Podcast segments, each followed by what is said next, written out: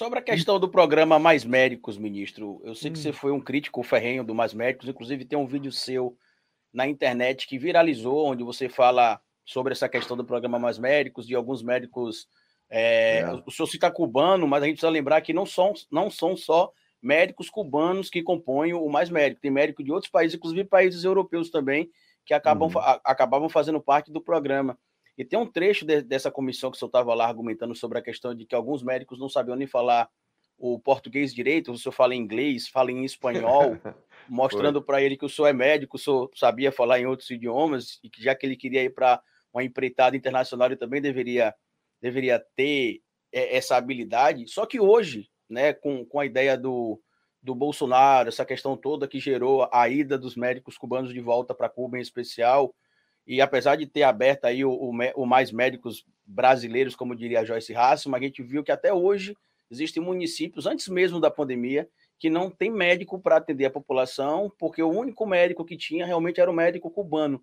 O senhor acha que talvez tenha pegado pesado demais ali? O senhor acha que o programa ele realmente tinha muitas falhas, não dava para continuar? Ou se, se a situação se colocasse hoje de novo, você reveria essa questão dos médicos cubanos e, e apoiaria o projeto ou continua com a mesma opinião?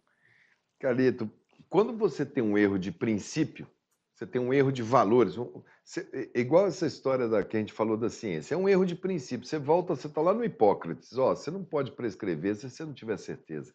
A gente tem alguns princípios. Então vamos lá.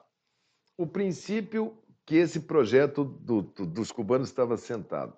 Você vai negociar, o Brasil vai negociar com Cuba. O Estado brasileiro vai negociar com o Estado cubano. Teve uma época na humanidade que estados negociavam pessoas. Isso por mais variados motivos e que eles falavam que eram legítimos. Eu preciso de pessoas para fazer a limpeza da minha rua. Então eu vou comprar X pessoas do outro país. Eu conquistei o seu país, e eu vou escravizar essas pessoas e vou trazer para cá. Negociavam pessoas. Pessoas eram commodities, eram coisas. A humanidade assinou um pacto chamado Pacto de Genebra, onde os estados se comprometeram a não negociar pessoas. Pessoas não são coisas. Então, esse era o primeiro que era ofendido. Depois, nessa negociação, é proibido um estado ter lucro em cima do teu trabalho. A negociação era assim: olha, eu vou pagar 12 mil reais, vou dar 11 mil para Cuba e vou dar mil reais para o médico aqui dentro do Brasil. Isso a lei brasileira proíbe você negociar, eu negociar e eu, Estado, ser intermediário do seu negócio. Era um outro segundo pilar. O terceiro é que quando você vai trabalhar, o, o direito do trabalhador é, você é médico e você pode exercer na plenitude. Aquele programa falava: não, você só pode trabalhar nessa cidade, nessa unidade de saúde. Se você quiser trabalhar naquela outra cidade, você perde o seu visto. Você não pode trazer sua família, você não pode trazer sua mulher, seus filhos. Você não pode se relacionar com brasileiros. E vamos colocar cuidadores para monitorar, porque tinha o perigo da deserção. Então, os princípios pelos quais aquilo dali estava sendo feito, é, a mim são intransponíveis. Eu acho que pessoas, não é pelo seu conhecimento, nem pela sua cor, nem pela sua religião, nem pelo, pelo motivo que for, Estado não pode negociar pessoas. Se fosse um projeto, eu estou oferecendo tal, esses médicos não tinham seguridade social, eles eram bolsistas. E para não pagar o Estado brasileiro direto para Cuba, pagaram para OPAS, que tem sede nos Estados Unidos. Você vê onde é que essa conversa vai parar. Aqueles que fugiram do Brasil, aqueles médicos que foram para os Estados Unidos, chegaram lá e falaram na corte americana lá, falaram: ó, oh, eu botaram o advogado lá, meu trabalho foi negociado, aconteceu isso, isso, isso, está aqui os documentos, eu ganhava mil, o Estado cubano ganhava 11 mil, e a OPAS, que tem sede em Washington, era intermediária, ela ficava com a comissão de uma parte do que o Brasil pagava e uma parte do que Cuba recebia. E entraram com uma ação indenizatória por é, trabalho exploratório análogo à escravidão, que o Brasil vai ser polo E talvez a gente vai ter que pagar indenização para quase 15 mil médicos, que foi o ápice do programa. Então, não é porque é legítimo você precisar ter o médico que justifica tudo que você vai fazer em nome do quê?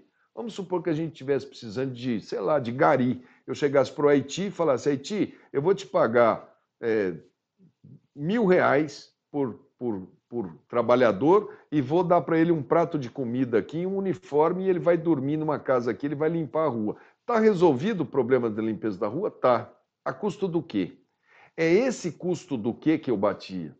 E sendo que nós tínhamos na mesma época um número enorme de médicos concentrados nas cidades médias e grandes. O que faltava era uma política de interiorização. Abriram faculdades, nós estamos formando 35, 36 mil médicos por ano. Nós vamos fazer 400 mil médicos por década. Por isso, um programa que fala assim: ó, oh, médico, você quer vir trabalhar para o governo federal? Beleza. Eu vou assinar a sua carteira. Por que, que eu não estou fazendo estatutário nesse Médicos pelo Brasil? Por que, que eu não faço? Porque estatutário, o cara fala, eu tenho estabilidade, não trabalho mais. Então vai ser CLT, mas é um vínculo qualificado. Se você for lá para o fundo da Amazônia, para a população ribeirinha, você vai ganhar três vezes mais do que se você for ficar numa cidade que está aí, sei lá, na Grande São Paulo ou em São Paulo, numa favela de São Paulo. Você vai ganhar mais por aquilo que você impactar. Os médicos cubanos diminuíram a mortalidade infantil das cidades, diminuíram a mortalidade materna, aumentaram a vacinação, aumentou a performance. Foi medido isso? Não. O Brasil teve reintrodução do sarampo, etc. Aquela vez que eu estava falando em espanhol e em inglês, não era por causa de demonstrar conhecimento, não. É porque naquela lei, sabe o que eles queriam colocar na lei? Que não precisava traduzir os diplomas e a grade curricular. Então tinha médico que, que vinha lá da, sei lá, da Croácia, da, com tudo escrito em, em, em, em croata. croata. E cirílico. Em cirílico.